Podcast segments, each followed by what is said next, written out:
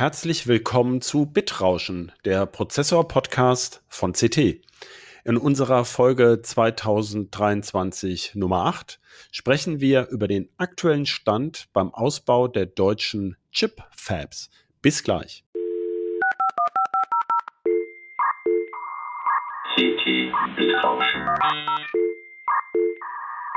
Der Prozessor-Podcast vom Computermagazin CT.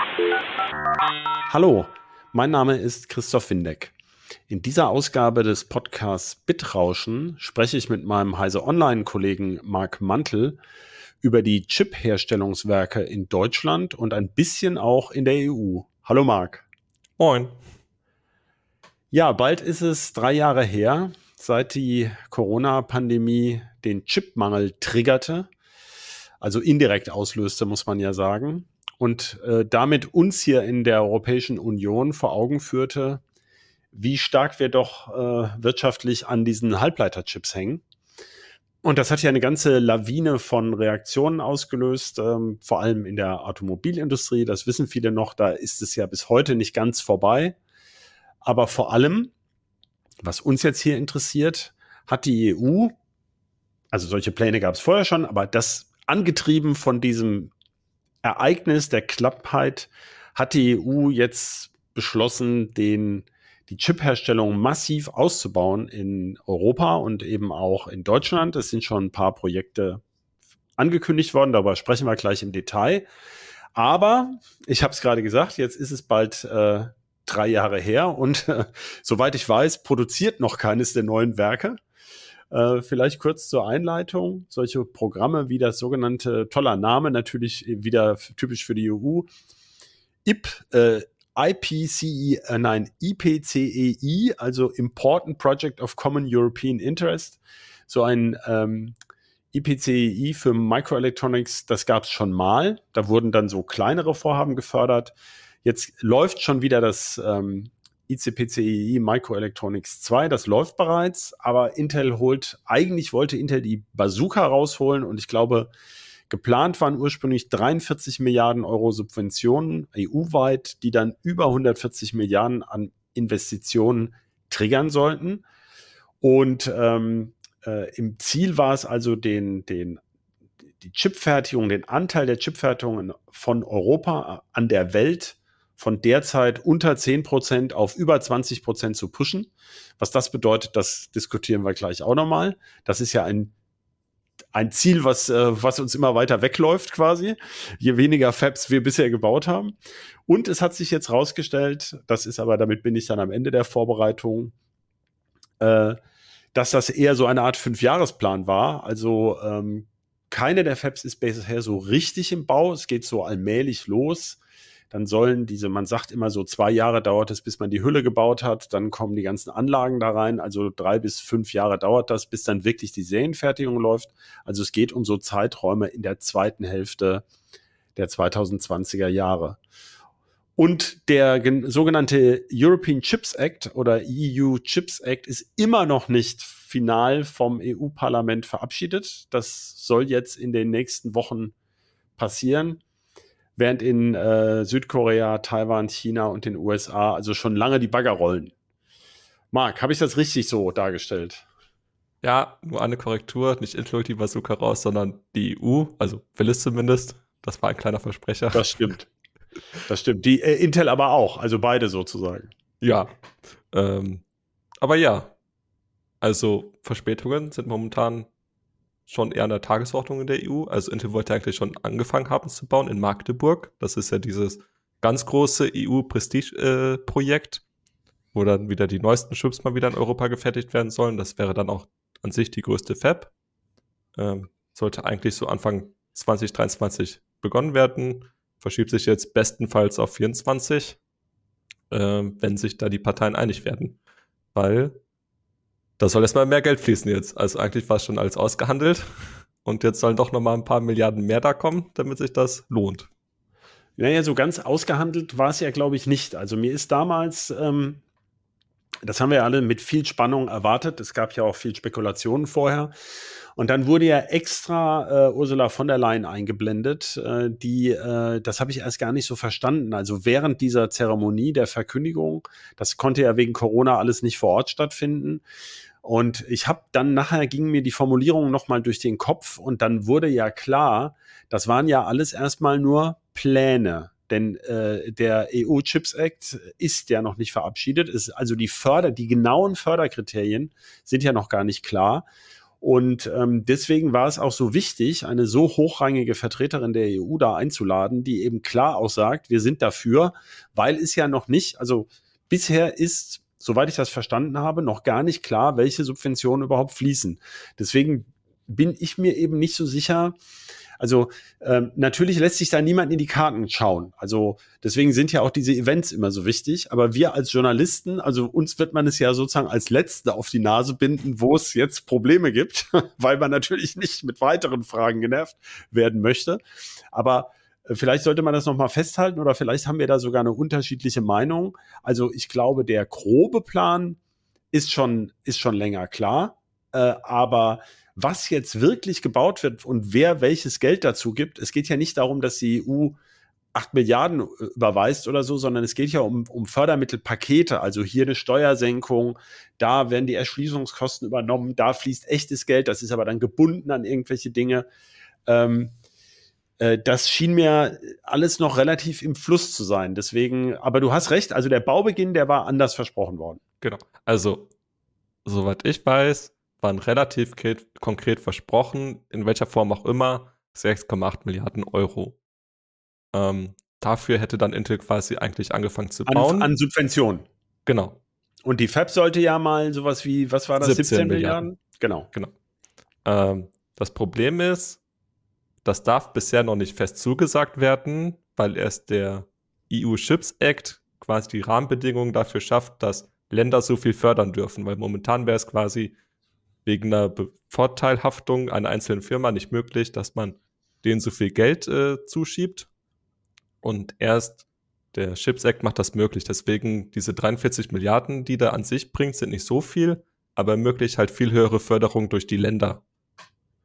Ähm, Jetzt sind wir also mitten in total, äh, also eigentlich wollte ich ganz einfach einsteigen in dieses Thema, oh. aber ich sehe schon, das ist nicht so einfach, weil ähm, ich muss jetzt mal als Disclosure sagen, also in meiner frühen äh, Berufskarriere habe ich mal im Land Brandenburg gearbeitet und auch Fördermittel bekommen für eine Firma. Das waren wirklich harte Zeiten für mich. Ich war für das Projekt verantwortlich und musste das in einer Excel-Tabelle verwursten. Und ähm, es ging damals nur um irgendwie, ich sag mal so Beträge um die 100.000 Euro insgesamt oder Mark waren das ja damals noch über mehrere Jahre. Und ähm, äh, schon da ist mir halt klar geworden, oh Gott, ist das alles kompliziert. Für diesen Teil, da darf die Förderquote nur so betragen und das muss man aber nachweisen und davon muss man wieder die Mehrwertsteuer runterrechnen, bei dem aber nicht. Und ähm, wenn, wenn man das aber nur in dem Land investiert, also das sind unglaublich komplexe Bedingungen. Darauf will ich eigentlich hinaus.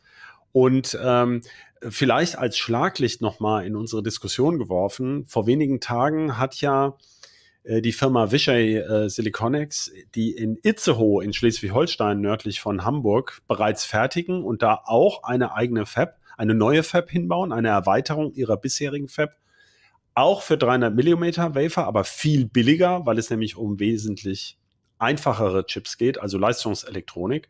Die wollen, glaube ich, mit unter einer halben Milliarde auskommen, wenn ich das verstanden habe. Die haben sogar betont, dass sie, also die kriegen bestimmt auch irgendeine Ansiedlungsförderung, ich glaube, dem kannst du kaum entgehen. In, in strukturschwachen Regionen wird man irgendwelche Fördermittel immer kriegen. Aber die wollen jedenfalls diese EU-Subventionen gar nicht erst haben, äh, weil sie sagen, dass sie dann auch unternehmerisch eingeengt sind. Du hattest dich, glaube ich, schon mal damit auseinandergesetzt, was in den USA solche Randbedingungen sind für die Fördermittel. Ne? Also das sind ja schon zum Teil harte Einschränkungen. Genau, also das wurde jetzt auch mit dem US-Chip Act äh, ausgeweitet. Zum Beispiel, dass das dann eine Art äh, Übergewinnsteuer geben wird. Also wenn äh, Intel oder TSMC oder Samsung mit ihren neuen Fabs dann über, über erwartet oder mehr Geld als erwartet verdienen werden, was auf diese Fabs zurückzuführen ist, dann hält dann auch der US-Staat die, die Hände offen und will dann auch ein bisschen von dem Gewinn abhaben. Das ist jetzt äh, ein Ding zum Beispiel. Das gab es bisher noch gar nicht. einen Anteil der, der Subventionen zurück, ja. wenn das jetzt äh, wirtschaftlich besonders gut genau. läuft. Ähm, dann gibt es Einschränkungen bei den äh, Gewinnausschüttungen an die Aktionäre. Also der US-Staat sagt schon explizit, wir sind jetzt nicht für die Förderung da, dass dann quasi die äh, Shareholders dann äh, zufriedengestellt werden können. Das ist jetzt vor allem bei Intel ein Thema. Da wurden die ähm, Aktienausschüttungen ja kürzlich erst, ich glaube, um zwei Drittel reduziert. Also das ist so in der Firmengeschichte so das erste Mal gewesen in diesem Ausmaß. Ähm, also da passiert schon einiges im Hintergrund. Das heißt, ähm, wir hatten das ja auch. Es gibt ja ein konkretes Beispiel auch aus Deutschland oder Diskussion. Also wir haben ja in der Corona-Zeit gesehen, dass oder auch bei der Bankenrettung. Es gibt ja mehrere Beispiele, dass die Rettungsaktionen für den Staat eigentlich relativ gut gelaufen sind. Ich glaube, es gab das konkrete Beispiel dieser Lufthansa. Lufthansa-Anteile, die mit Gewinn wieder zurückkamen. Äh, andererseits ist ja auch Kurzarbeitergeld letztlich eine Subvention, ähm, die, die ein konkretes Ziel hat, ja, die Arbeitsplätze zu erhalten. Aber da gab es, glaube ich, gerade bei Mercedes-Benz ähm, oder Daimler-Benz, wie heißen sie denn jetzt? Also jedenfalls Mercedes, eine Diskussion, weil die eben auch eine fette Dividende ausschütten wollten und gleichzeitig Kurzarbeitergeld kassieren. Also das sind immer solche schwierigen, delikaten Situationen. Aber war da nicht auch was, ähm, dass eben diese, diese, ähm, dass die Hersteller nicht auch gezwungen werden können, bestimmte Chips zu produzieren oder einen Teil ihrer, ihrer Kapazität zu reservieren oder sowas? Das war auf jeden Fall ein EU-Thema. Ich weiß nicht, ob es in den USA auch so war. Ähm, aber das gehört in der EU zu diesen Notfallplanen, wo es dann hieß, wenn eine äh, Chipkrise wieder eintritt, wie sie zur Corona-Zeit äh, da war, äh, als alle Notebooks brauchten und Arbeitsgeräte, dann soll die EU quasi Sammelbestellungen aufgeben können, ähm, wo dann Hersteller gebündelt werden. Und ähm, wenn das selbst nicht reicht als wirtschaftlicher Anreiz, dass eine, eine Fab sie priorisiert, ähm, dann sollen sie quasi mit dem äh, Hammer sagen können, Leute, produziert unseren Kram. Und hältst du das denn für sinnvoll? Denn ich meine, wir haben ja ähm, vor zwei Jahren, als die Chipkrise auf dem Höhepunkt war, ganz oft erklärt, also bis von der Bestellung bis zum Chip. Ähm, also erstmal müsstest du den Chip in einem Design ja vorliegen haben, dass diese Fab überhaupt produzieren kann. Da geht's ja schon mal mit los. Nicht jede Chip-Fab kann ja alles produzieren.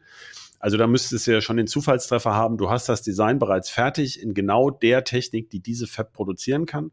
Und selbst dann würde es ja quasi ein halbes Jahr dauern, bis da der erste Chip äh, äh, vom Band läuft, den du brauchen kannst. Also mindestens ein halbes Jahr. Hast du das Gefühl, das ist eine sinnvolle ähm, Beschreibung oder, oder Anforderung oder hältst du das für Quatsch? Ich glaube, also da machen sich Leute auf jeden Fall sehr einfach, weil du, wie du schon sagtest, es muss ja das richtige äh, Design sein für den richtigen Fertigungsprozess. Ähm, dass das nicht ganz so einfach sein wird, wie sich das ein paar Menschen äh, in der Politik vorstellen. Ähm, ich finde es aber durchaus wichtig, dass auch den Herstellern, die hier die Förderung bekommen, dann Grenzen aufgezeigt werden. Also dass das dann keine, keine Partyveranstaltung für die wird, sondern halt, dass es da Bedingungen gibt für die Förderung. Nun gut, jetzt gibt's, können wir ja mal zwei ähm, Impulse für diese Förderung diskutieren. Das eine ist ja, ähm, das wissen wir beide ja besonders, die relativ häufig äh, über Chip-Hersteller weltweit berichten. Also die allermeisten dieser feinsten Chips, Logik-Chips kommen ja von, ähm, also TSMC, Taiwan Semiconductor Manufacturing, ist ja der weltweit mit riesigem Abstand führende Auftragsfertiger von Chips. Also der Abstand auf Samsung, die Nummer zwei, ist mehr als der Faktor zwei. Also das ist nicht einfach so zehn Prozent größer, sondern da geht es um eine andere Dimension, wenn man so möchte. Also TSMC hat, glaube ich, die Hälfte des Weltmarkts und wenn nicht sogar noch mehr. Genau. An, an und, Fertigungsvolumen. Und ähm, die, da flossen ja zumindest teilweise auch sehr hohe Subventionen. Ähm, direkte und indirekte weil die Chips in Taiwan eben ganz entscheidender strategischer Teil der, des Wirtschaftsplans sind. In Korea, wo Samsung den Hauptsitz hat, ja auch. Und weil ähm, Taiwan ja auch sagt, die Chips sind ja sozusagen in gewissem Sinne auch unsere Lebensversicherung gegenüber China. Also so nach dem Motto, da wir so wichtig sind als Chiphersteller, also wir als Nation, in der TSMC fertigt, äh, werden die USA sozusagen stärker gegen China gegenhalten, äh, wenn die mit dem Säbel rasseln. Ähm, und deswegen, äh, weil das so wichtig ist, das sind alles Argumente, um da relativ stark die Ansiedlung zu fördern. Während man hier also ich möchte jetzt nicht damit unterstellen, dass die EU äh, immer viel fairer ist als alle anderen. Wir kennen das von Landwirtschaftssubventionen. Da benimmt sich die EU ja genauso, dass eben hier die Rübe gefertigt, gefördert wird, während äh, andere billiger Zucker produzieren können ohne Förderung. Aber bei den Chips war es halt so, dass man gesagt hat, nein, es gibt bestimmte Förderquoten, darüber können wir nicht gehen, sonst ist das Wettbewerbsverzerrung. Das heißt also, ein Teil der Förderung ist vielleicht eine Anerkennung auch der Realitäten, dass andere, dass die da nicht besonders tolle Konditionen haben, was, äh, sagen wir mal, Energiepreise und Fachkräfte und Standorte betrifft. Äh, ganz im Gegenteil, das sind ja Erdbebengebiete zum Teil, sondern die werden einfach mit sehr vielen oder wurden mit sehr vielen Subventionen beworfen und nun macht man das halt auch. Ähm, Habe ich das richtig dargestellt oder siehst du das, siehst du das ja. grundsätzlich anders? Also es macht sich schon so das Gefühl breit, dass das so ein bisschen Wett drin ist und dass sich vor allem die ganzen Nationen auch gegenseitig hochschaukeln.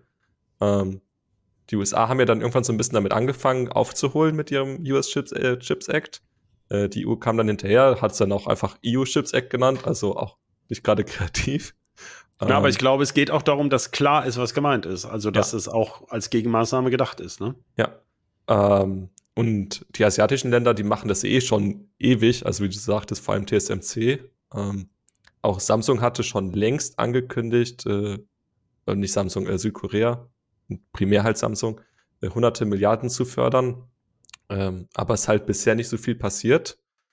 Ja, und äh, jetzt haben sich alle so hochgeschaukelt. Wenn die EU ihr Ziel ernst meint, ihren Fertigungsanteil auf mindestens 20 Prozent äh, mehr als verdoppeln zu wollen, äh, bedeutet das ja auch nicht nur die Fertigungskapazität zu, äh, Fertigungskapazität zu verdoppeln, sondern halt in den Wettrennen mitzuhalten und das vor, vor Monaten hieß es mal, sie müssten die Kapazität vervierfachen. Gefühlt ist mittlerweile noch mehr das nötig wird, damit man halt dieses Ziel überhaupt erreicht. Und genau, weil die anderen ebenso schnell aufrüsten. Ne? Genau. Und äh, andere Länder haben halt schon viel mehr konkrete Projekte und die EU hinkt da halt momentan hinterher.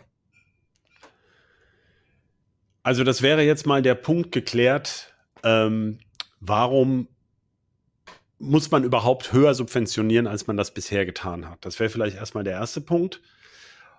Und ähm, dann, ja, wie formuliere ich das jetzt? Der zweite Punkt ist ja, die EU hat ja noch eine weitere Maßgabe gesetzt, denn es ist ja nicht so, als ob es in der EU keine Chiphersteller gäbe, sondern der, der weltweit zehntgrößte ist, sind sie, glaube ich, immer noch. Infineon ist ja sogar ein deutsches Unternehmen und auch Bosch, ST Microelectronics ähm, oder auch kleinere Firmen wie Vishay ähm, fertigen ja hier. Intel hat ja bereits eine Fab in der EU, in, bei Dublin, in Lixlip.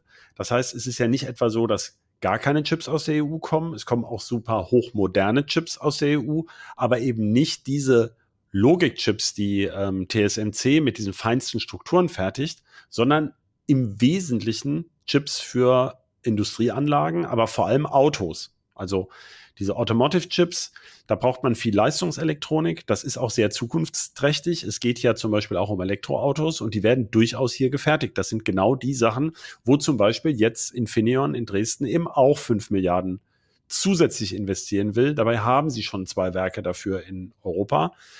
Das heißt, ähm, das ist ja ganz konstruktiv, aber die EU möchte unbedingt eben diese feinsten Halbleiterstrukturen auch nach, nach äh, in die EU holen. Ähm, obwohl es ja gar nicht so viele Abnehmer gibt. Und da ist ja zum Beispiel schon, da unterscheidet sich die Situation ja schon von den USA, denn in den USA sitzen halt mit Apple, äh, Intel und, na gut, Intel kann man nicht mitrechnen, die fertigen ja ihre eigenen Chips, aber Apple, Qualcomm. AMD, Nvidia, Qualcomm fallen einem ja gleich vier Firmen ein, die ähm, wo die Geräte vielleicht auch in Fernost gebaut werden, zusammengebaut werden, aber die wenigstens in den USA eben ihren Hauptsitz haben und durchaus auch Abnehmer sind. Und Apple und Nvidia, um mal ein Beispiel zu nennen, haben ja auch gleich gesagt, also die haben längst gesagt, dass sie von TSMC kaufen werden da in Arizona, von dem Werk, was TSMC in Arizona bauen wird. Ja. Das ist also public, also öffentlich. Und sowas kann es ja in Deutschland ne, in diesem Umfang nicht geben, weil wer sollte das sein? Also äh, in diesen Stückzahlen braucht eigentlich keiner solche feinen Strukturen. Warum will die EU das eben trotzdem haben? Zum einen Prestigeobjekt, also wenn man von Halbleiterfertigung redet, spricht man zumindest so in der Öffentlichkeit, in der Wahrnehmung eigentlich immer von diesen modernen Chips. Ähm, wie du es schon sagtest, die, die groben Dinger, die werden ja schon in Deutschland längst hergestellt, auch in großen Kapazitäten durchaus. Und äh, es heißt immer, man will halt auf die Zukunft setzen. Auch Autohersteller werden irgendwann feinere Prozesse brauchen, vor allem bei den Infotainment-Systemen. Äh, allein zum Beispiel jetzt als Beispiel Tesla, die, die packen ja da schon ordentlich Leistung rein. Das ist ja fast ein Desktop-PC, der da in dem äh, Bordcomputer steckt, äh, inklusive Grafikchip von AMD. Ähm, aber diese Diskrepanz gibt es schon von Anfang an, dass die Industrie sagt, ja, ist alles ziemlich toll, aber so wirklich Bedarf haben wir eigentlich nicht. Und die EU sagt, ja, aber vielleicht irgendwann und wollen wir trotzdem. Und ob okay. dann tatsächlich irgendwann die Auslastung kommen kann, muss man halt schauen. Der Vorteil ist halt, wenn man Intel ranholt, da haben wir ja schon gesagt, es ist ja realistisch betrachtet die einzige Option. Da können wir später nochmal stärker drauf eingehen. Ähm, da können halt, Intel kann halt sagen, ja gut, dann lassen wir hier halt äh, Chips vom Band laufen, die halt nicht von der EU-Firma kommen, äh, solange die EU selbst dann halt nicht äh, die Aufträge dafür vergibt. Also dass dann zumindest die, die Auslastung da ist. Ja, das ist aber, das, der Fall wird ja wahrscheinlich kaum, kaum eintreffen.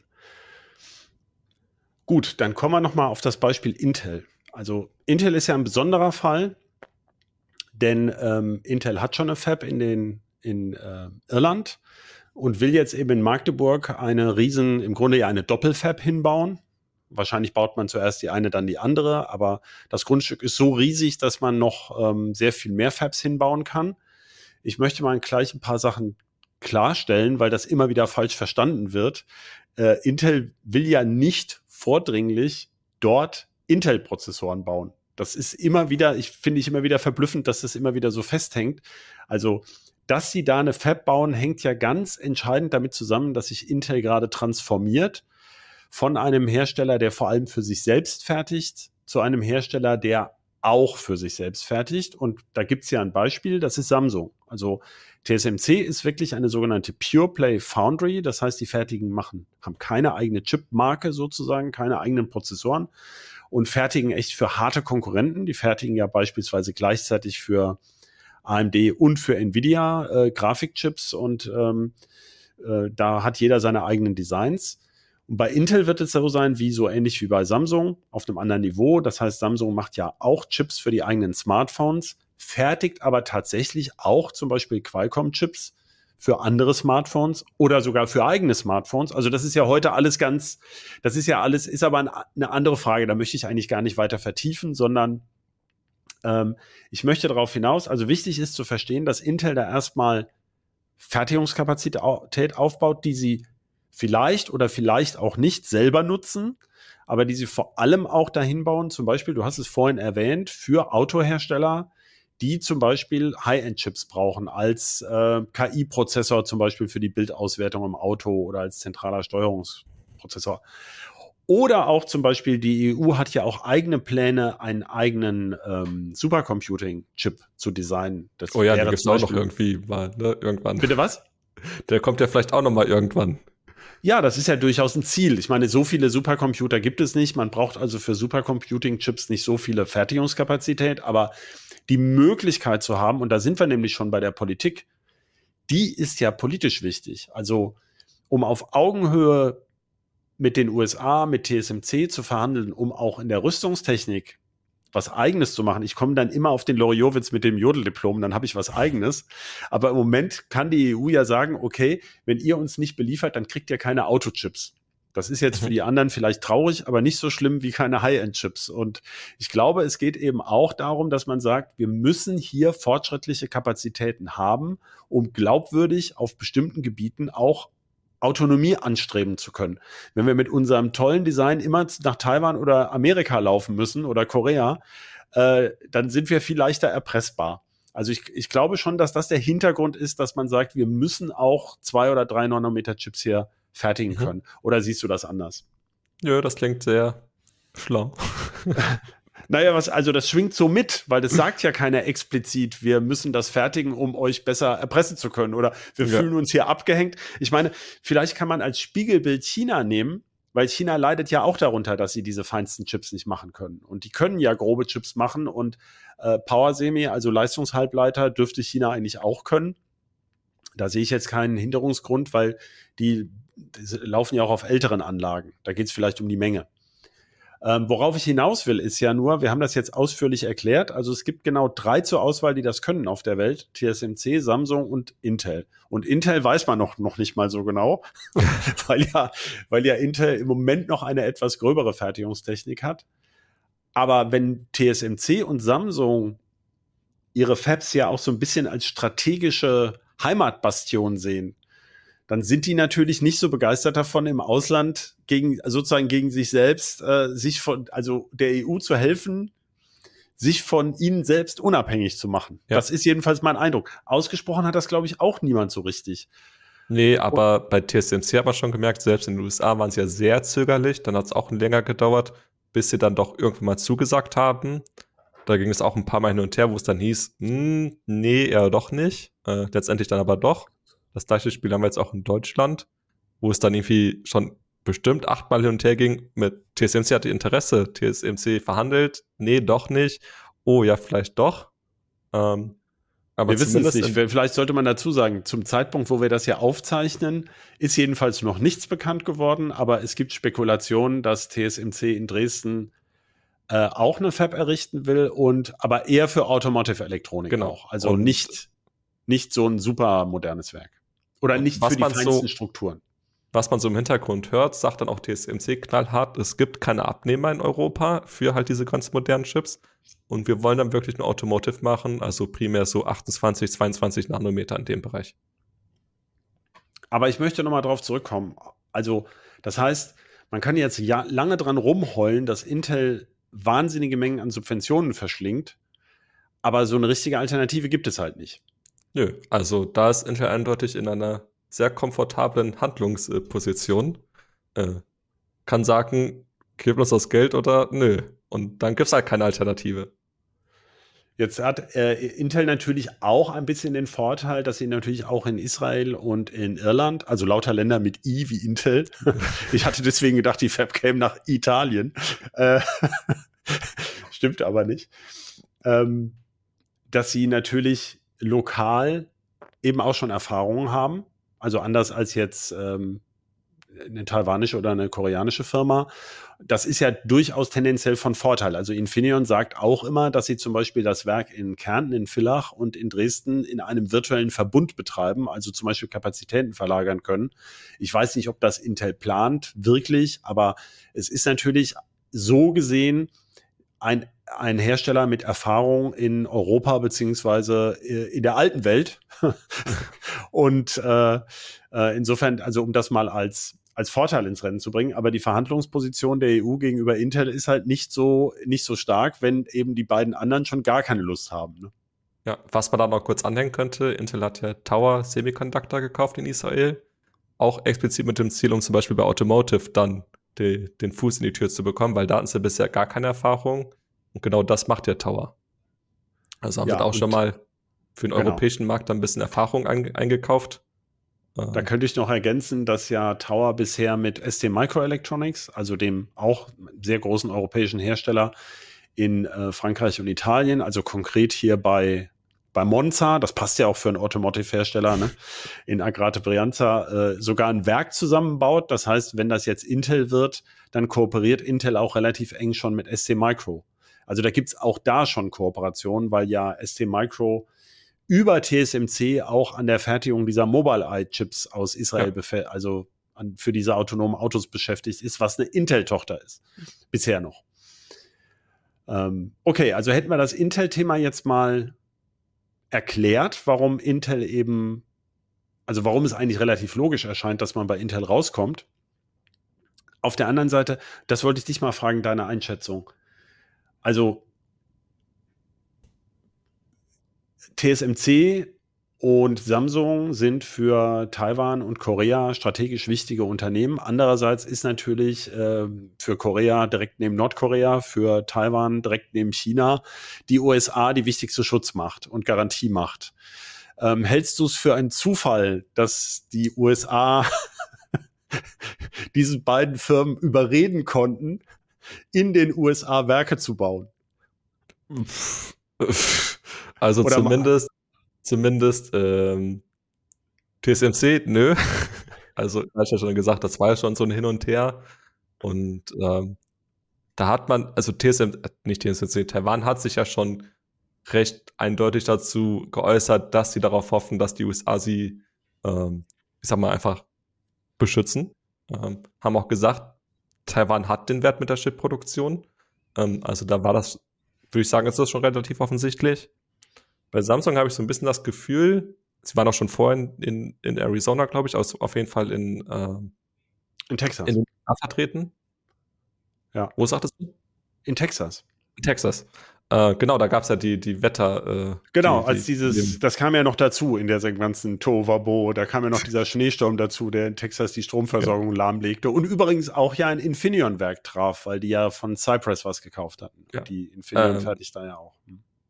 Aber da habe ich schon so das Gefühl, Samsung schaut auch, dass sie ein bisschen so den Kundenstamm ausgebaut bekommen. Das ist ein ganz großes Problem da. Ähm, angeblich auch wegen der schlechten Ausbeute.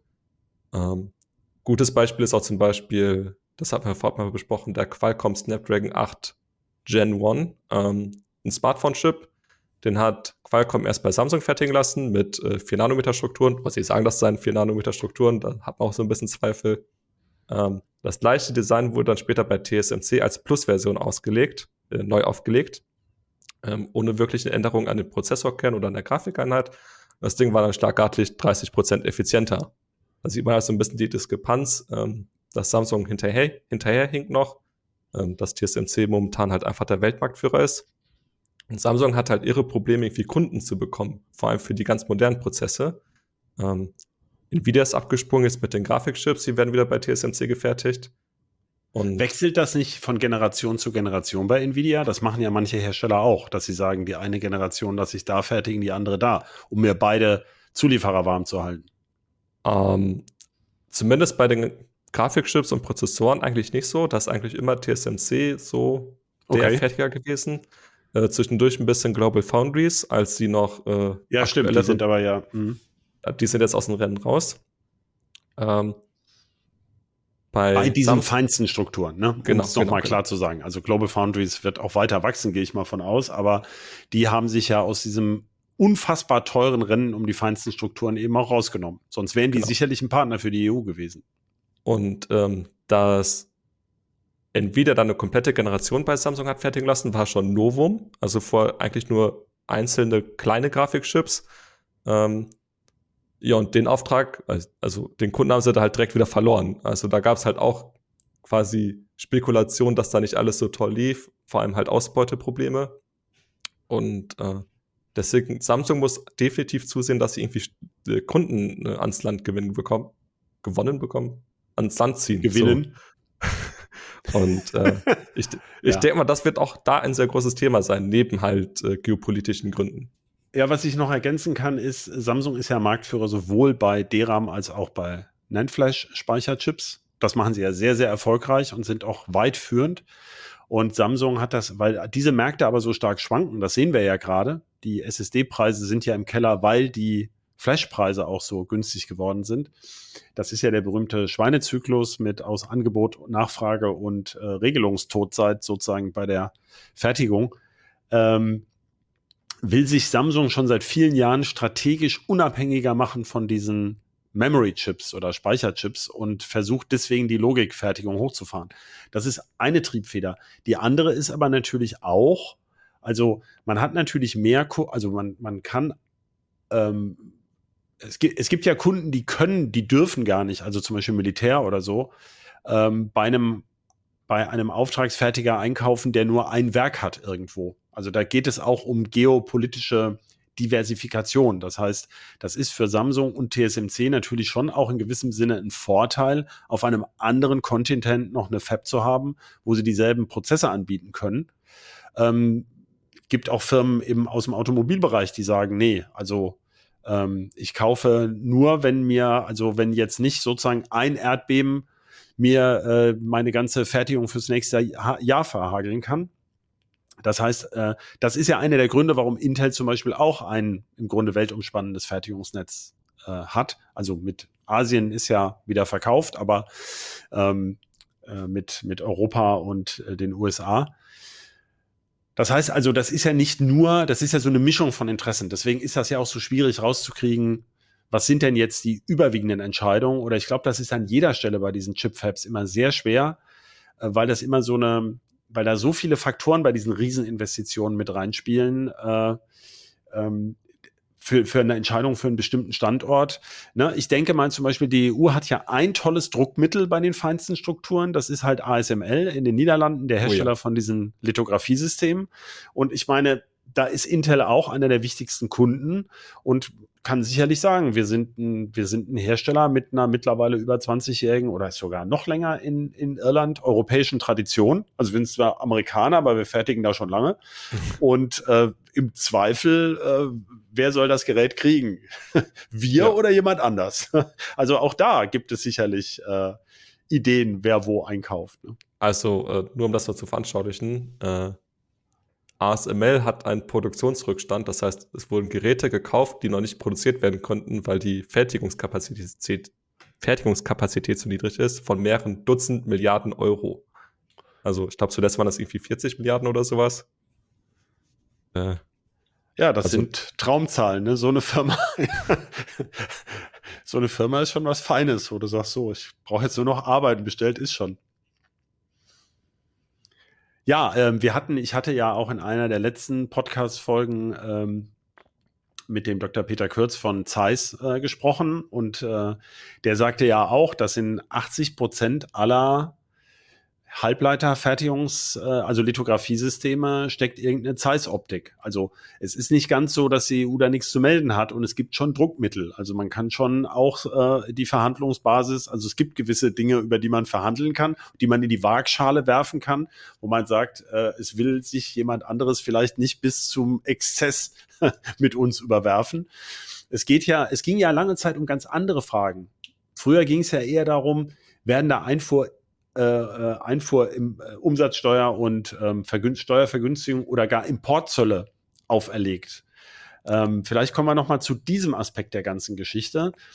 Es gibt ja diesen berühmten, wie heißt der, Morris Chang ne, von, von ähm, TSMC, ja. der in Taiwan eine große Berühmtheit ist, weil er halt diesen ähm, ja, als Gründer, glaube ich, äh, TSMC aufgebaut hat, obwohl da ja auch Acer mit beteiligt war, also vor 20 Jahren, 25 Jahren, ähm, war da auch Acer noch mehr ähm, drin und Maurice Cheng ist so eine typische Biografie für manche dieser sehr erfolgreichen taiwanischstämmigen ähm, äh, Unternehmer.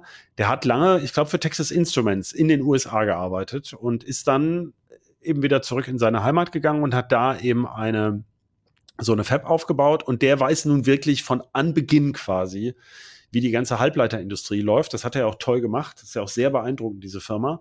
Und der reitet immer wieder drauf rum, das wird sowieso nichts mit der Fertigung in der USA, in USA und der EU. Das ist alles viel zu teuer.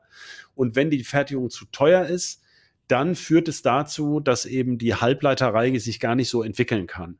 Und dann sind wir wieder bei diesem Punkt, den ich auch immer wieder mal sage, Chips müssen billig sein. Darum geht es ja. Also Halbleiter werden genau deshalb eingesetzt, weil sie halt Preisvorteile haben gegenüber anderen Lösungen. Und ähm, er fürchtet, dass sozusagen diese Renationalis Renationalisierung der Chipfertigung ähm, möglicherweise die ganze Wirtschaftsstruktur dieses Halbleitermarktes verändern könnte. Hast du da, also ich fand das alles so ein bisschen sehr meta. Also ich bin mir da nicht so sicher, so wie sich die Welt verändert hat in den letzten Jahren, könnte ich im Moment gar nicht eine eindeutige Position beziehen, ob das jetzt schlau ist, äh, mit sehr viel Fördermitteln unbedingt eine lokale Fertigung zu haben. Puh, da fragst du mich was. also, hier ist natürlich gerade ein sehr schlechtes Timing. Äh, vor allem Intel Magdeburg wurde es auch sehr konkret mit den Stromkosten. Also, wir haben ja nun mal den Krieg zwischen Russland und der Ukraine, was die ganzen Energiepreise hochgetrieben hat. Und das ist jetzt halt wirklich konkret ein Problem. Ähm, kann man natürlich kreativ lösen, indem man sagt, wir stellen jetzt Intel da einen äh, Windpark hin. ich ich glaube, das ist lösbar. also. Ich, ja, ich weiß gar nicht, was am Ende der Preis des Stroms für so einen Chip ist. Also, dass sie wahnsinnig viel Strom brauchen, diese Werke, das wurde ja auch klar gesagt in Magdeburg, dass es hieß, theoretisch ist Sachsen-Anhalt jetzt schon so dick mit Windturbinen bestückt, dass das gehen müsste. Und das Mhm. ist ja auch äh, gut, dass du das Thema angesprochen hast mit dem Strom. Das ist ja für die Chiphersteller auch wichtig, denn in Zukunft wollen die ja unseren, den woken jungen Leuten, die äh, ihren grünen Tesla fahren, äh, also die sollen ja bezahlen, das sind ja die Gutverdiener, die sollen ja die teuren Autos kaufen und die sollen dann natürlich möglichst ökologisch aussehen. Ähm, kann man sich jetzt streiten, aber auf jeden Fall sind sie wahrscheinlich ökologischer als die Autos bisher oder lassen sich ökologifizieren. Und dazu braucht man natürlich auch Chips mit einem möglichst, also Spaß beiseite, aber ist natürlich ein gutes Ziel erstmal, Chips mit einem möglichst geringen, ähm, zumindest CO2-Fußabdruck. Die ganzen Ressourcen, die da reingehen, stehen ja auf dem anderen Blatt. Das heißt, also ich weiß nicht, wie es in Taiwan mit der Windenergie oder alternativen Energien aussieht. Ich weiß, dass da auch mit Hochdruck aufgebaut wird, auch Solar und so. Aber das könnte ja zum Beispiel ein Standortvorteil sein. Es geht ja eher um die Versorgungssicherheit auch. Also ähm, ich weiß nicht, wie weit der, der, also die Strompreise sind erheblich, die Stromkosten, aber wie weit die auf den einzelnen Chip durchsteigen, durchschlagen, könnte ich jetzt gar nicht mal sagen pro Chip. Vor allem könnte äh, TSMC da, oder nicht nur TSMC, aber können die Firmen da auch durchaus Know-how mitbringen. Ähm, TSMC, TSMC zum Beispiel ähm, in Taiwan hat einen Fokus drauf gelegt, Wasserwiederaufbereitung. Also ich hatte Stimmt. Vor Ja. Monaten mit denen gesprochen, ich glaube, da hieß es, jeder einzelne Tropfen Wasser wird 5,x mal wiederverwertet. Also ähm, sie können es natürlich nicht unendlich aufbereiten, aber das ist schon, die Wasseraufbereitung ist schon sehr vernünftig, dass der Verbrauch da gar nicht so hoch ist. Äh, und das würden sie natürlich dann auch hierhin mitbringen, weil äh, Ja, aber das, das betont Intel ja auch, dass sie bis, glaube ich, 2030 net water positive sein wollen. Das heißt, sie wollen durch ihre Wiederaufbereitungsanlagen ähm, noch sozusagen das ganze Wasser wieder aufbereiten. Und es hängt aber auch so ein bisschen wie bei den Stromzertifikaten, bei diesem berühmten äh, inkriminierten Rex, äh, dass sie woanders in Wasserprojekte investieren. Äh, ja, da bin ich mir nicht so sicher, ob das alles so klappt. Ich weiß nur, dass TSMC natürlich gebranntes Kind ist und wahrscheinlich auch für den heimischen Markt Antworten liefern muss, weil ja mit Tanklastern Wasser hingefahren wurde. Letztes Jahr war, glaube ich, die Dürre oder war es schon vorletztes Jahr? oh, Zeit, Zeitgefühl in Corona. Genau. Ja. Also TSMC hatte jedenfalls große Probleme und das wird ja auf so einer Insel wie Taiwan sicherlich auch, äh, wir kriegen das ja hier nicht so mit, aber da dürfte die Bevölkerung ganz schön auch auf die Barrikaden gegangen sein, äh, äh, dass sie da das schöne Trinkwasser durch die Gegend fahren, um Chips zu fertigen. Ähm, wir kennen die Diskussion hierzulande ja von Tesla. Das heißt also, die Unternehmen erzählen uns das jetzt. Wir werden ja sehen, was die Chipfabs dann ähm, am Ende wirklich an Wasser brauchen. Also ich, Ja. es gibt komplizierte Ökopläne. Man, also Irland hat ja auch Wasserprobleme zwischendrin gehabt. Ähm, äh, könnte man wahrscheinlich rauskriegen, aber da haben wir uns jetzt noch nicht gut genug drauf vorbereitet. Aber jedenfalls, die Hersteller behaupten, sie wollen in diese Richtung gehen. Und sie brauchen das, glaube ich, auch, um später ihre Chips eben mit einem grünen Label verkaufen zu können. Und würde sagen, zumindest bei dem ganzen Thema, da ist Europa gut aufgestellt, also vor allem auch in Deutschland. Äh, wenn ich mir Texas, das wir schon mal angesprochen hatten, anschauen, also von äh, Dürre zu Stromknappheit, weil da auf einmal doch ganz viel Schnee liegt, äh, ist nicht so dolle.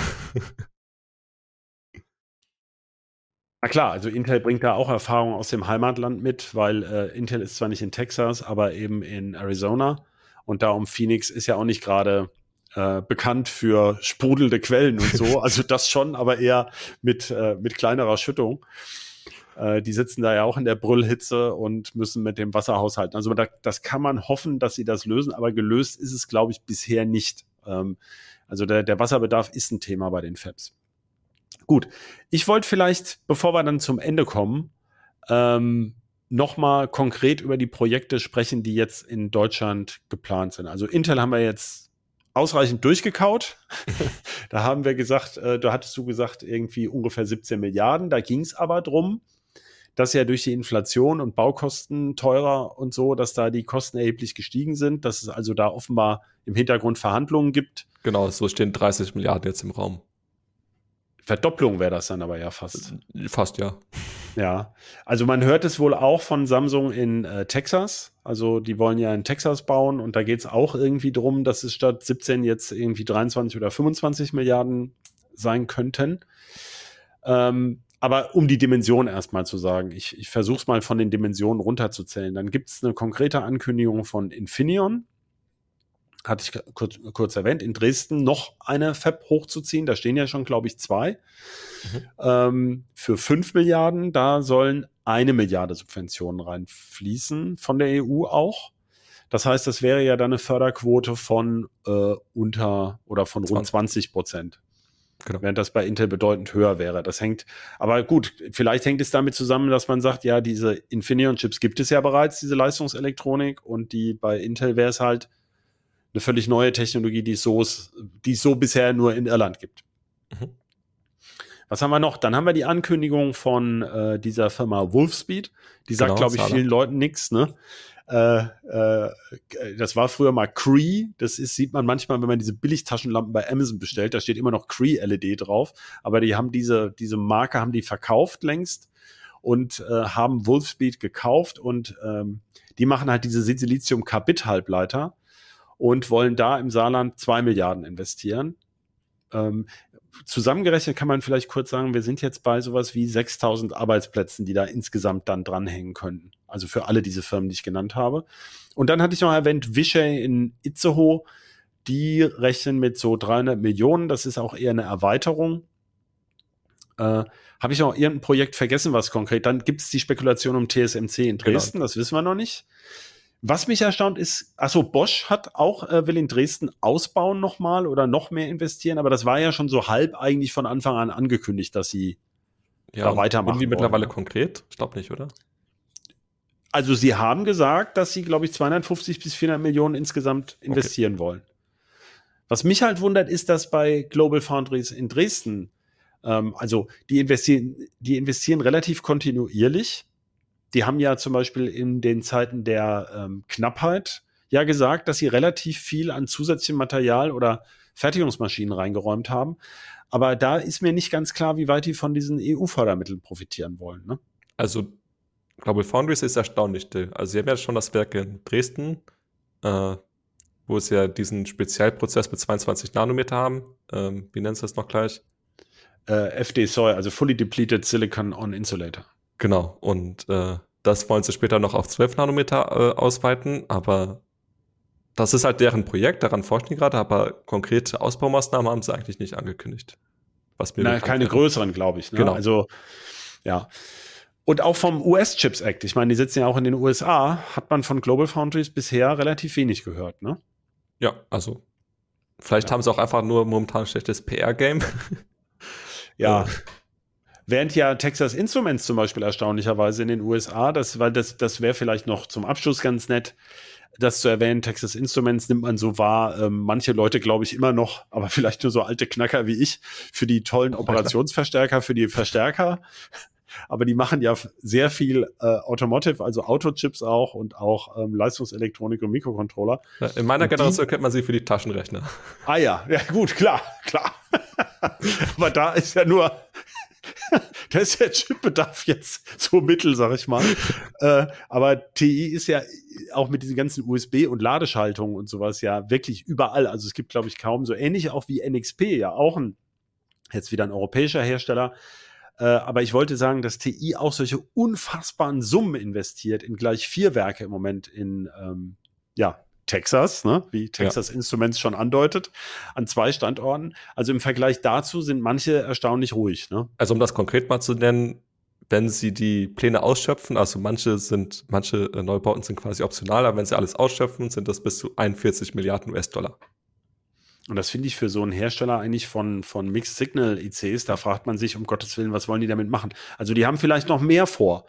Vielleicht ähm, wollen ja auch Auftragsfertigung für irgendwas machen oder haben schon einen potenziellen Partner. Das gibt's ja auch immer mal wieder, dass ähm, ja, zum Beispiel Infineon kann man vielleicht auch mal sagen, die, die lassen zum Beispiel, Infineon lässt relativ viele Mikrocontroller für Autos auch bei TSMC fertigen, mhm. ähm, weil sie gar nicht das Ziel haben, selber eine derart feine Fertigung aufzubauen. Aber da geht es zum Beispiel konkret gerade um 28 Nanometer was dann in Zukunft TSMC eben auch in Dresden fertigen würde. Das Tatsächlich ist also werden auch schon 7 Nanometer Chips designt zumindest. Bei, Von wem? Also es gibt eine Kooperation zwischen TSMC und Infineon und TSMC und Bosch. Ähm, das habe ich mir mal in Amsterdam neulich anhören dürfen vor ein paar Monaten, Ja. dass dann scheint auch schon 7 Nanometer Chips zumindest designt werden und dann irgendwann kommen könnten. Ah, okay. Und wer soll die fertigen? TSMC. Ach, TSMC. Ich war gerade bei so TSMC ein hat mit beiden eine Partnerschaft quasi. Ja. ja, na klar. Irgendwann wird man mal Mikrocontroller, wenn die eben immer mehr zum Beispiel KI-Beschleuniger enthalten und sowas, dann kann das da auch sinnvoll sein, auf noch feinere Prozesse zu gehen. Gut, jetzt haben wir aber wirklich sehr erschöpfend über dieses ganze Riesenthema gesprochen und ich denke, es wird deutlich, dass man leider, äh, wenn man Chip-Fertigung sagt, ganz verschiedene Techniken mit, für ganz verschiedene Märkte meint und es deswegen das auch so unglaublich verwickelt ist. Für das eine gibt es bereits Nachfrage und Produktion, für manches andere gibt es noch keins von beiden. Ganz oft ist es eine Mischung aus verschiedenen Interessen, die die Firmen dann abwägen, weswegen es oft gar nicht so klar wird, aus welchem Hauptgrund sie jetzt sich eigentlich wo genau angesiedelt haben und welche Pläne sie da verfolgen. Aber wir haben, glaube ich, in einiges ein bisschen Licht bringen können. Damit danke ich dir für das Gespräch, Marc. Gerne. Und ich danke vor allem Ihnen, liebe Zuhörerinnen und Zuhörer, fürs Zuschalten. Und wir freuen uns über Feedback, gerne per Mail an bit-rauschen.ct.de. Ja, wenn Sie Lust haben, hören Sie gerne auch bei anderen Podcasts von Heise Medien rein. Die finden Sie naheliegenderweise unter heise.de slash podcasts. Und ähm, ja, wir haben jede Woche frische Ausgaben, zum Beispiel von Heise Uplink, äh, von ähm, dem Datenschutz-Podcast Auslegungssache, aber auch von den Kollegen von der Technology Review oder von der Mac Eye, also haufenweise Material. Ganz zum Schluss vielen Dank an unseren Producer Shine. Tschüss und bis zur nächsten Folge von Bitrauschen. Ciao.